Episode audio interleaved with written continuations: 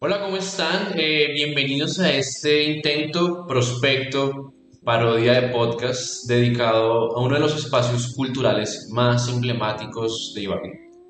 Eh, nos referimos al Salón Alberto Castilla. Este salón lleva el nombre del poeta y compositor tolimense que es considerado uno de los máximos exponentes de la música andina colombiana.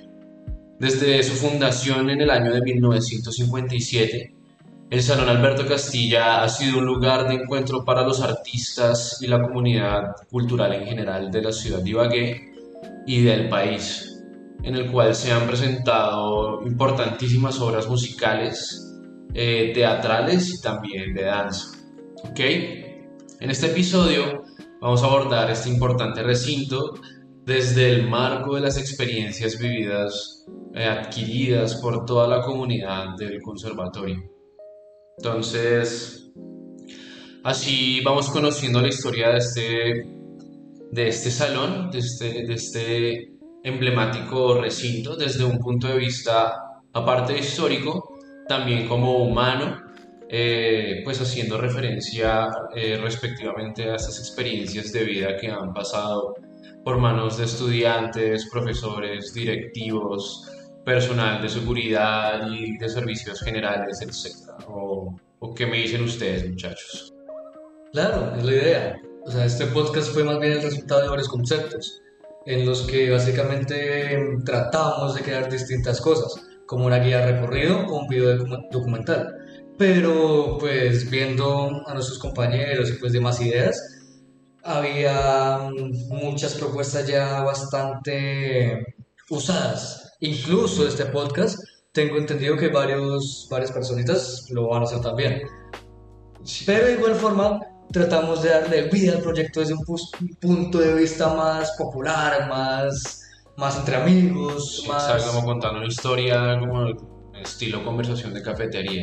Exacto, algo más family friendly entre nosotros. Exacto. Eh, bueno, haciendo ese proyecto, pues en realidad se nos ocurrió una idea y es hacer una pregunta, pues como por fuera del orden del curso de este podcast y es qué sector del conservatorio tiene mayor cantidad de anécdotas. O sea, me refiero entre tantos estudiantes, personal docente, administrativo y de seguridad. Bueno, y también el, el personal de aseo. Y pues es una pregunta bien curiosa, ¿no? Sí, pues la verdad por mi parte yo creería que el sector del conservatorio que tiene más anécdotas sería el de, de parte de docentes, ¿no? Pues obviamente han pasado varios estudiantes los cuales tuvieron que haber dejado una marca, una anécdota en ellos. Sí, es verdad. Eh, los estudiantes también deben tener muchas cosas por contar, ¿no creen? Porque pues ellos pasan mucho tiempo en estos lados y deben tener como anécdotas y uno de estudiante hace la vida dentro de estas paredes. Pues yo la verdad tengo como opiniones divididas, porque si hablamos del, conservatorio como institución, pues sí pueden ser los profesores y los estudiantes, pero si hablamos del recinto como tal y de las cosas que pasan dentro de estas paredes, pues yo diría que qué mejor para contar esas historias, esas cosas que la gente que desde la madrugada hasta la noche hacen parte de las instalaciones y ustedes saben de quién estoy hablando, ¿no? O sea, no, pues de hecho, o sea, si no es este, no, no, no, no sé qué más, pero es básicamente el personal de seguridad, el personal de aseo, los celadores las personas de, de servicio general. Ellos, o sea, por lo menos las personas de aseo que está desde las de 6 a 6, 24, 7 esto no está acá por acá por, por sentarse ya. O Elkin, ¿usted qué dice, marica? ¿Quién pasa aquí más tiempo? No, pues, yo la verdad, yo sí creería que los celadores son los que más tiempo pasan acá, pues mantienen día y noche acá trabajando, haciendo su deber. Hasta fantasmas habrán visto. Muchachos, y aquí entre nos, ¿ustedes creen que hay fantasmas? Sí, pues. Aquí, aquí digamos, digamos que haya el espíritu de un director que venga aquí a molestarnos porque no, tocan nomás de horrible. No, no, y, fácilmente puede ser cualquiera de nosotros. Sí, ya saben muchachos, tienen que aprenderse las alteraciones y quitas y no van a jalar las patas de noche.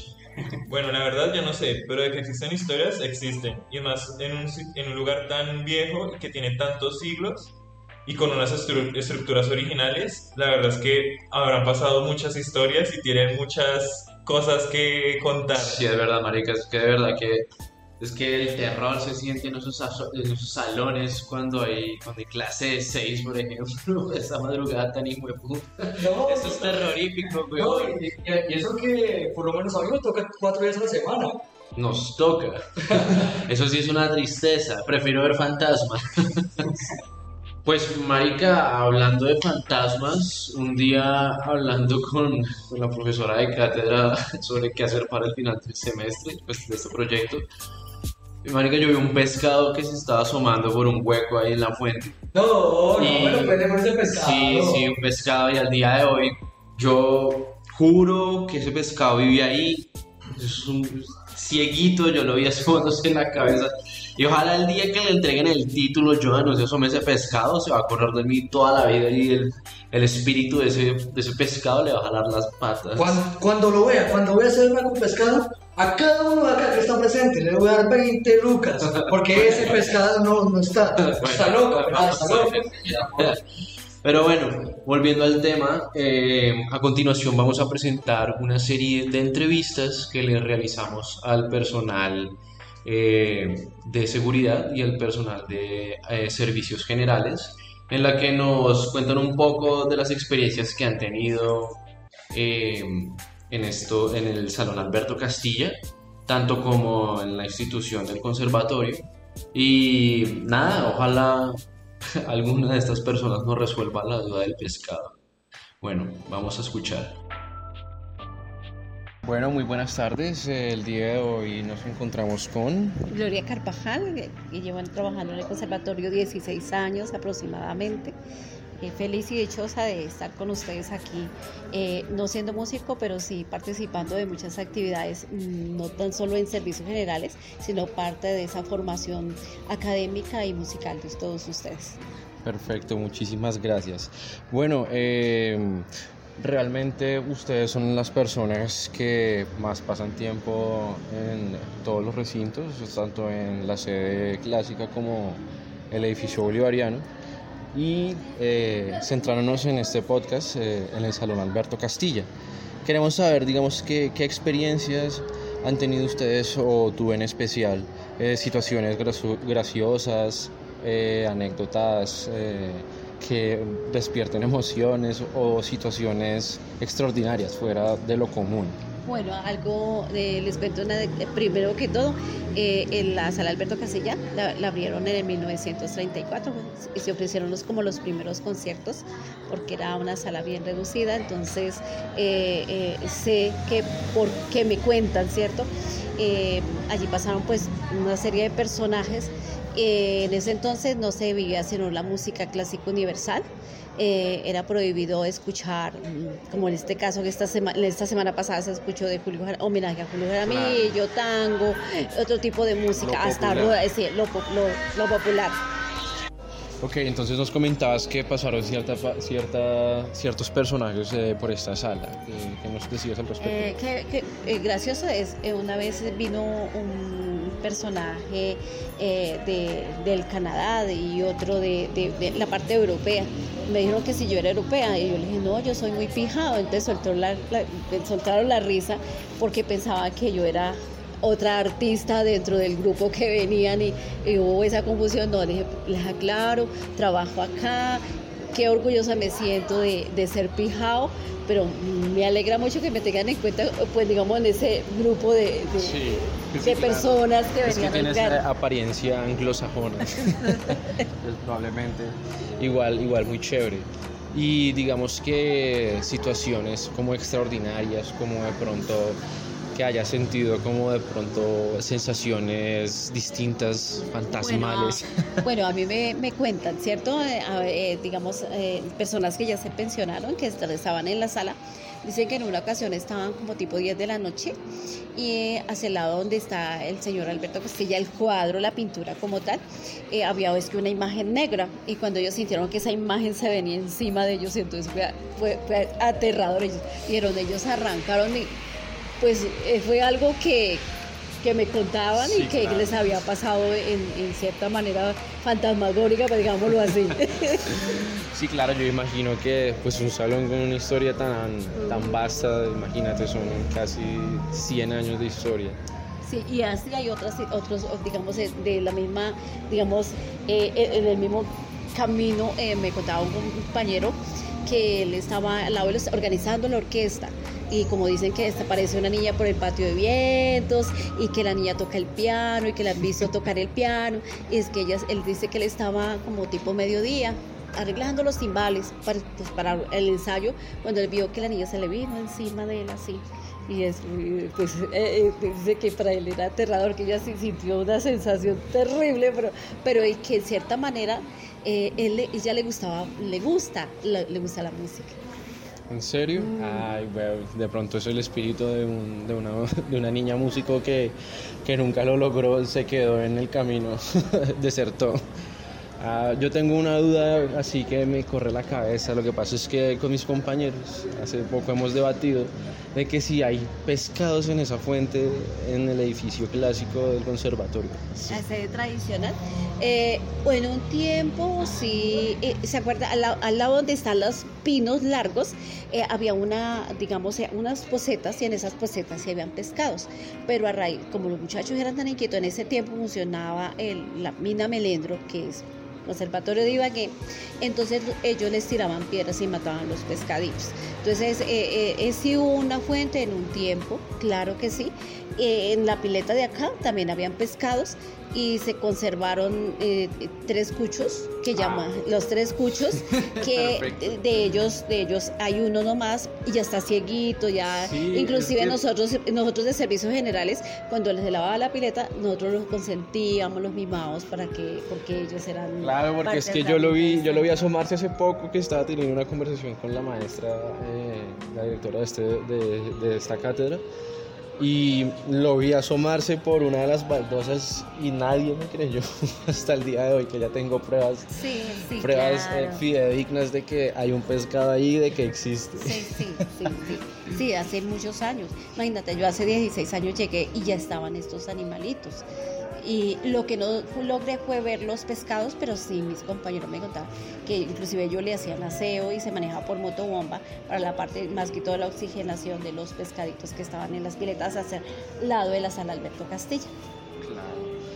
Listo, muchísimas gracias. Yo diría que aunque me mencionabas al principio, que pues sí, ustedes de pronto no hacen parte, digamos que de la música profesionalmente, pero están inmersas en la música constantemente. Yo imagino que eso ya ustedes lo llevan en, en la sangre. Debe ser una cuestión bastante eh, como de añorar, ¿no? Como el hecho de ustedes poder decir como ya nosotros vemos la música desde otro punto de vista. Claro que sí, cuando llegué acá, pues eh, no vive más que todo la música popular y, y con el tiempo pues va adquiriendo conocimientos de Mozart, eh, inclusive aprendiendo a, a tararear canciones, cantos líricos dentro, o a- muchas veces nos vemos en por los pasillos tarareando la, la parte, la técnica vocal, eh, de pronto digo, ah, es Mozart, bueno, aquí, ay, aquí, aquí, están, aquí están tocando música colombiana, o sea, ya tenemos como una idea de aprender a familiarizarnos con ciertos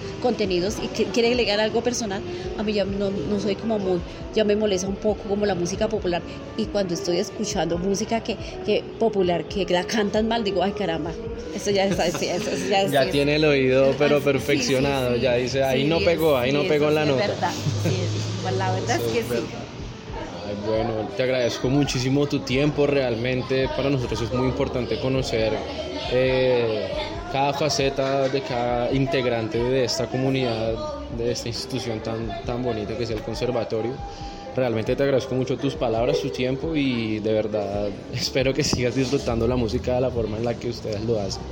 La verdad que sí, me siento muy feliz de vivir estos procesos con ustedes, de verlos mejorar cada día en sus procesos musicales, de que llegan aquí muy populares y terminan muy clásicos, pero eso no quiere decirse que, que se pierda la identidad de lo que son ustedes porque sé que muchos de ustedes vienen de diferentes departamentos y lo ideal es, eh, es esto que se adquiere acá, eh, poderlo llevar esos legados a, a los sitios donde ustedes viven, en, pues en las casas de cultura, en las universidades, y eso es parte también de lo que somos nosotros.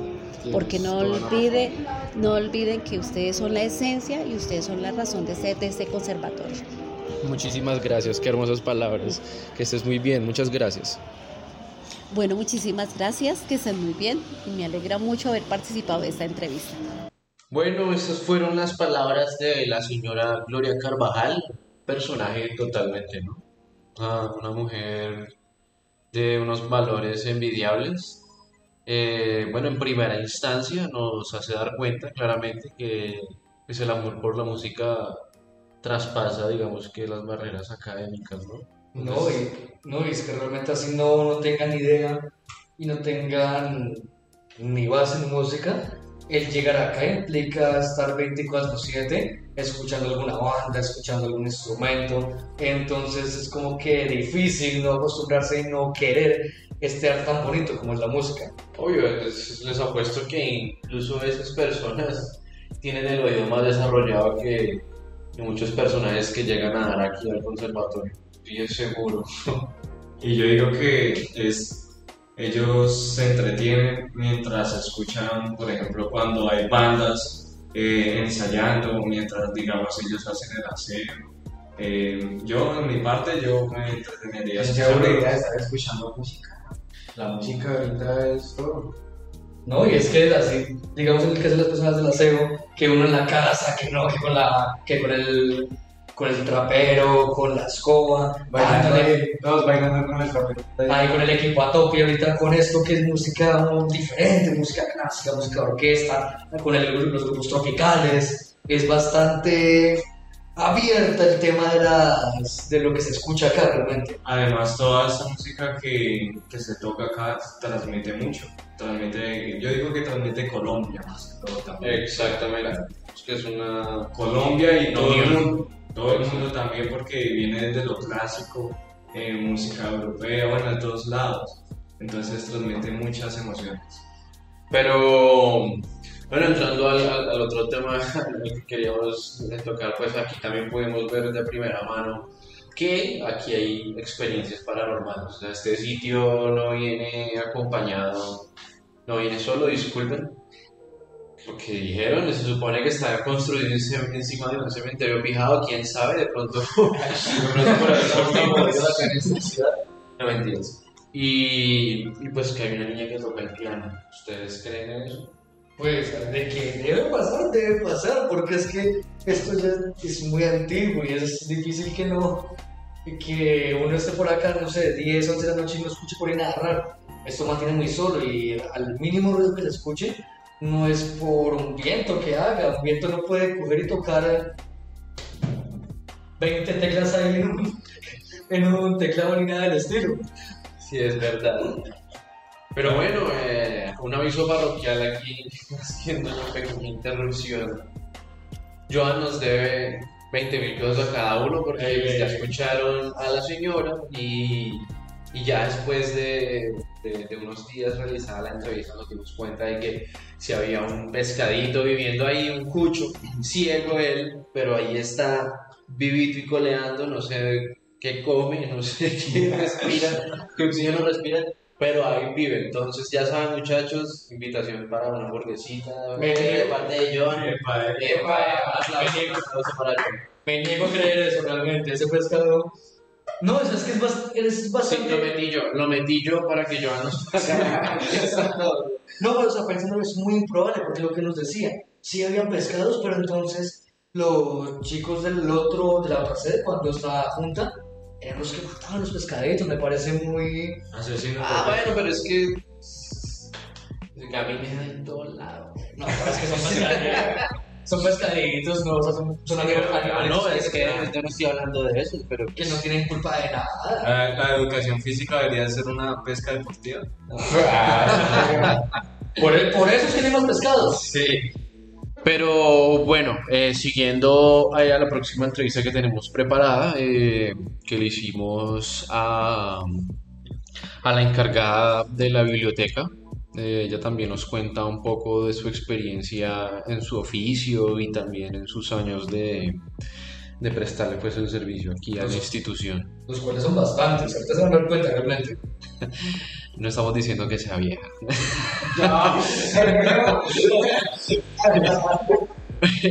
Eh, bueno, eh, escuchemos entonces la entrevista para ver qué, qué nos dice ella. Bueno, muy buenas tardes.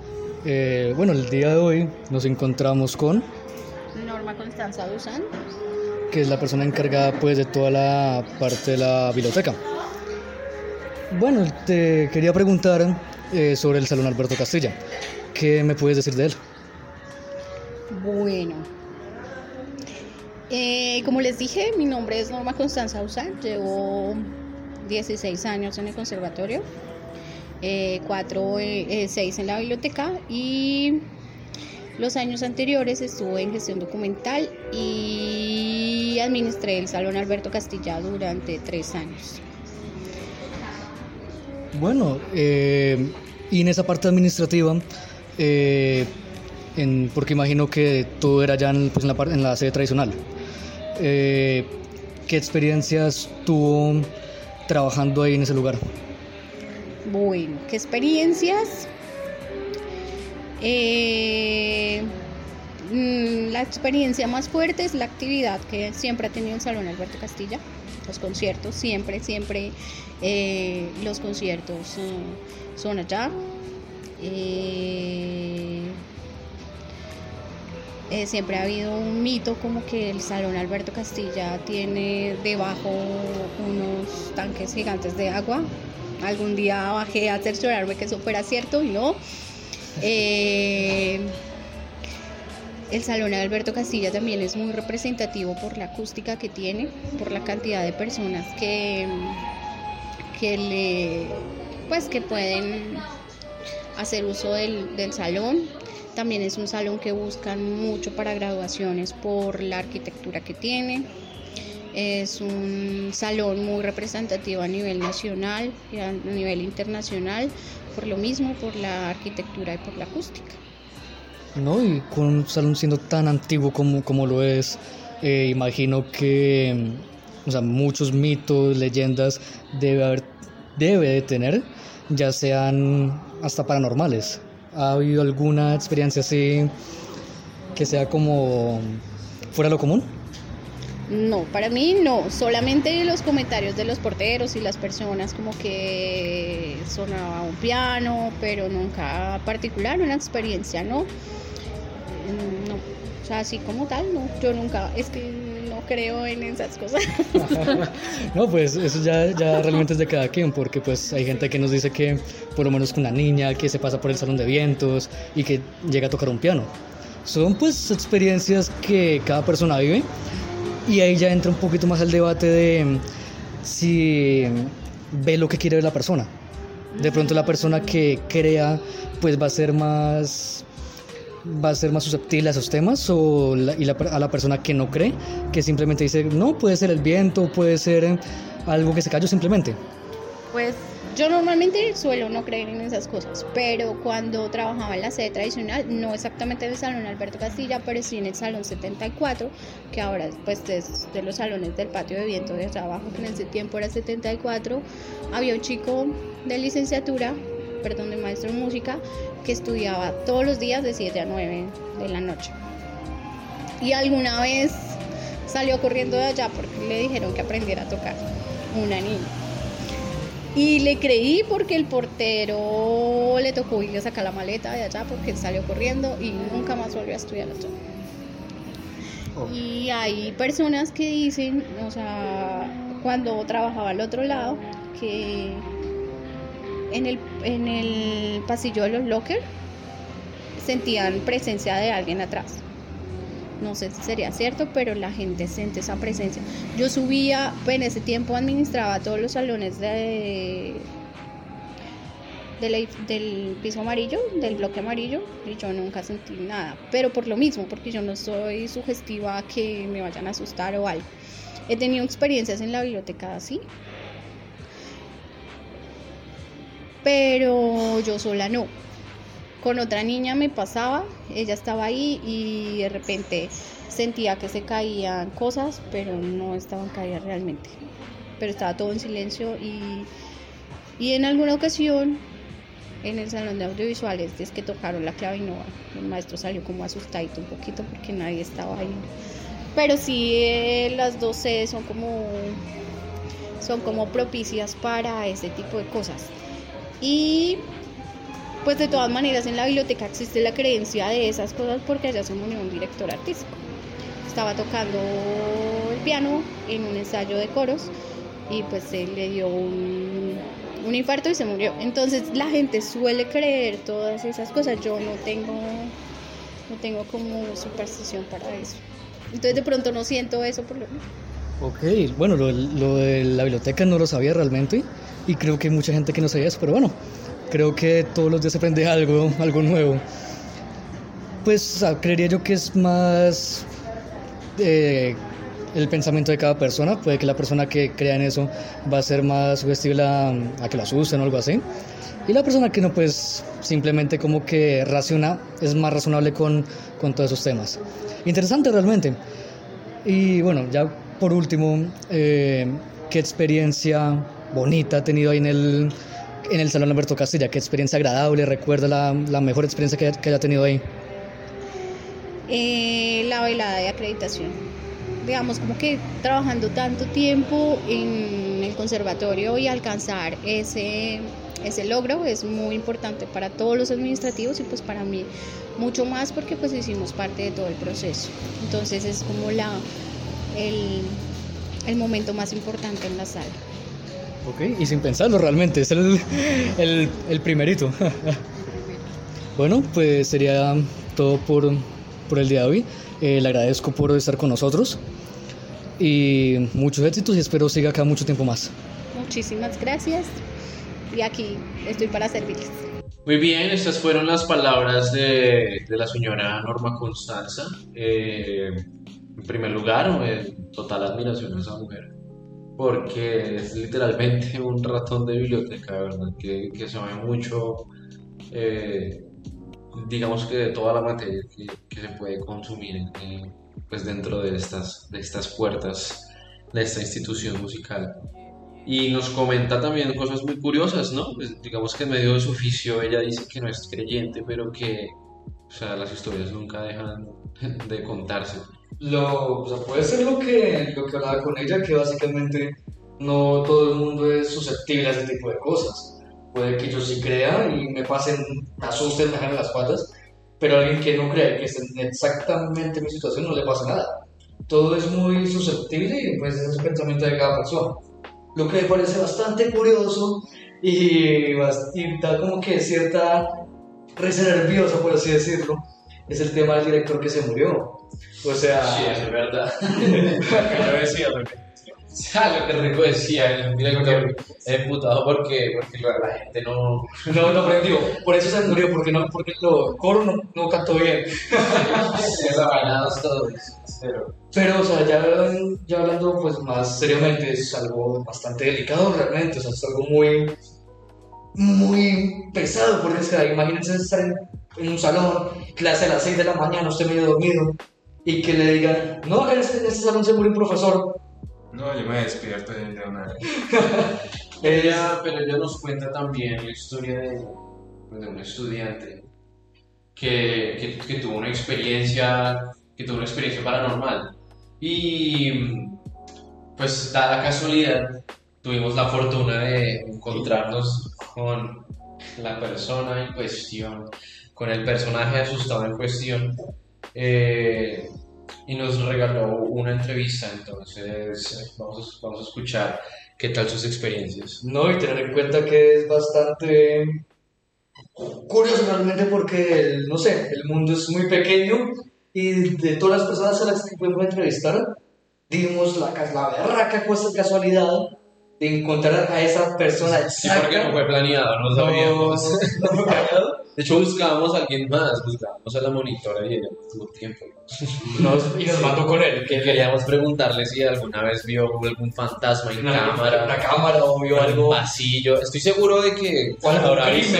Habrá visto muchas cosas que, que O algún crimen en, en las afueras del conservatorio que también puede me cometido con los estudiantes. Acá los músicos son muy. tienen la bilirrubina muy alta. Yo creo que habrá visto, pero otras cosas, culos peludos, Situaciones, depiladas, situaciones comprometedoras. situaciones más 18 puede ser. Exacto.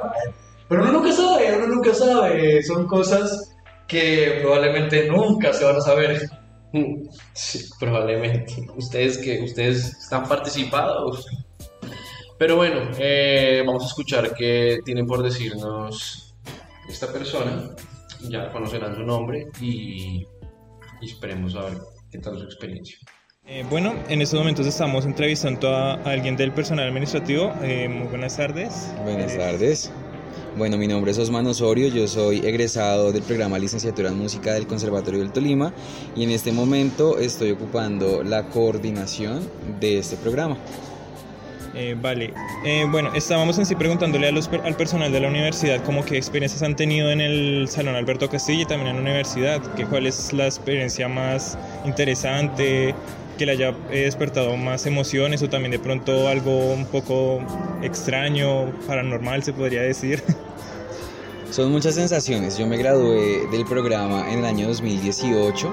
Fue un momento en el que el conservatorio no estaba atravesando por un, por un buen momento económicamente por la ruptura que hubo entre el conservatorio, lo que conocemos hoy en día como el Conservatorio de Ibagué y el Conservatorio del Tolima, y el no cumplimiento a una ordenanza que ya está vigente, que está bajo el cumplimiento de la gobernación del Tolima. Entonces todo el tema de infraestructura física de las instalaciones pues no está como no era como ustedes la reconocen hoy en día. Teníamos déficit de salones, déficit de profesores, había una crisis pues financiera muy grande. Y regresar hoy al Conservatorio del Tolima ha significado ver una nueva cara del conservatorio, recordar años dorados del conservatorio, por ejemplo, cuando estuvieron las masas corales del Tolima, donde hicieron muchísimas giras a nivel nacional y a nivel internacional. Y pues indudablemente es a recordar un poco ese proceso de formación que también tuve desde las instalaciones de, de esta universidad que hoy pretende precisamente convertirse en una universidad con respecto sobre todo al tema de la formación en dirección coral que fue el énfasis que yo escogí en el momento en el que estaba como estudiante. Indudablemente de los más bellos recuerdos son los conciertos de dirección eh, con las agrupaciones corales que teníamos bajo nuestro cargo en el Salón Alberto Castilla eh, las clases también de coro que en ese momento pues eran eh, del primero al noveno semestre. En temas paranormales pues les puedo contar más o menos una anécdota que ocurrió en el Salón 72, si no estoy mal, algún festivo que me vine desde mi casa a estudiar piano aquí.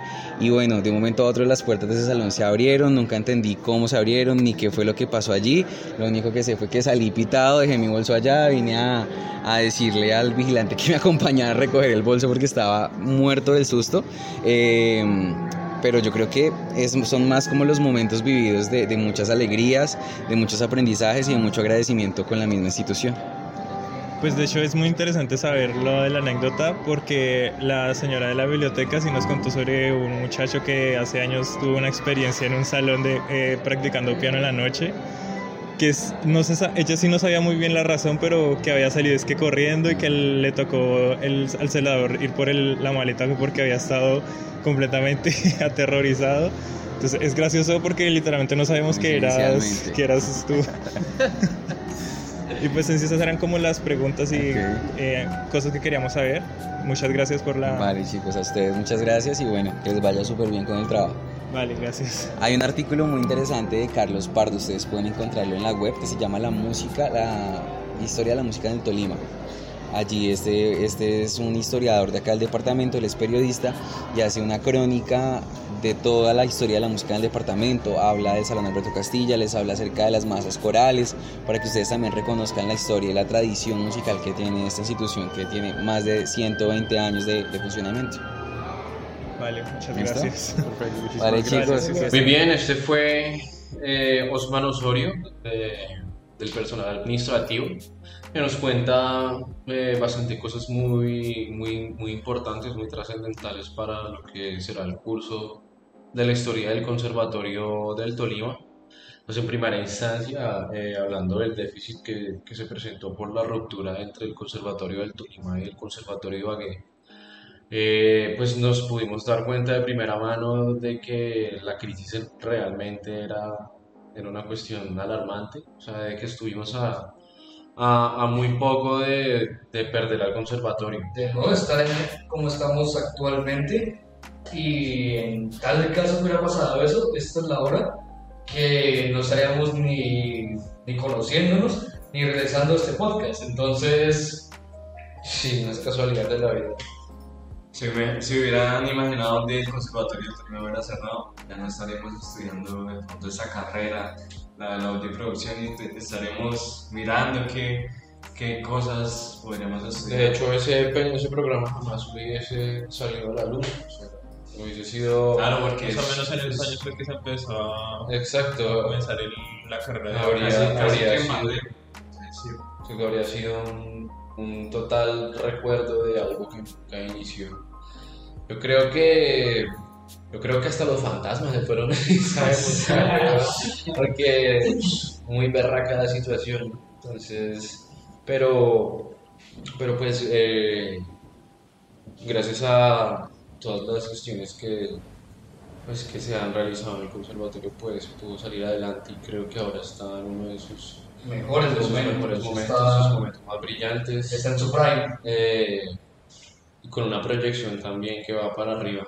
De verdad, que las generaciones que vayan a disfrutar de lo que será, y esperemos que sea la, la primera universidad musical de Colombia, sea pues un honor ¿no? que esté en Ibagué, que esté en el Tolima, donde, donde todos nos estamos, donde nos criamos y nos estamos educando.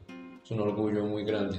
Y respecto a, a los fantasmas, pues muy, muy chévere que, que haya sido también eh, de primera mano esa persona que nos contara que, que hubo un déficit, nos explicó y que nos explicó que, que, él fue la víctima de, la niña que tocaba piano en los salones y que se le apareció.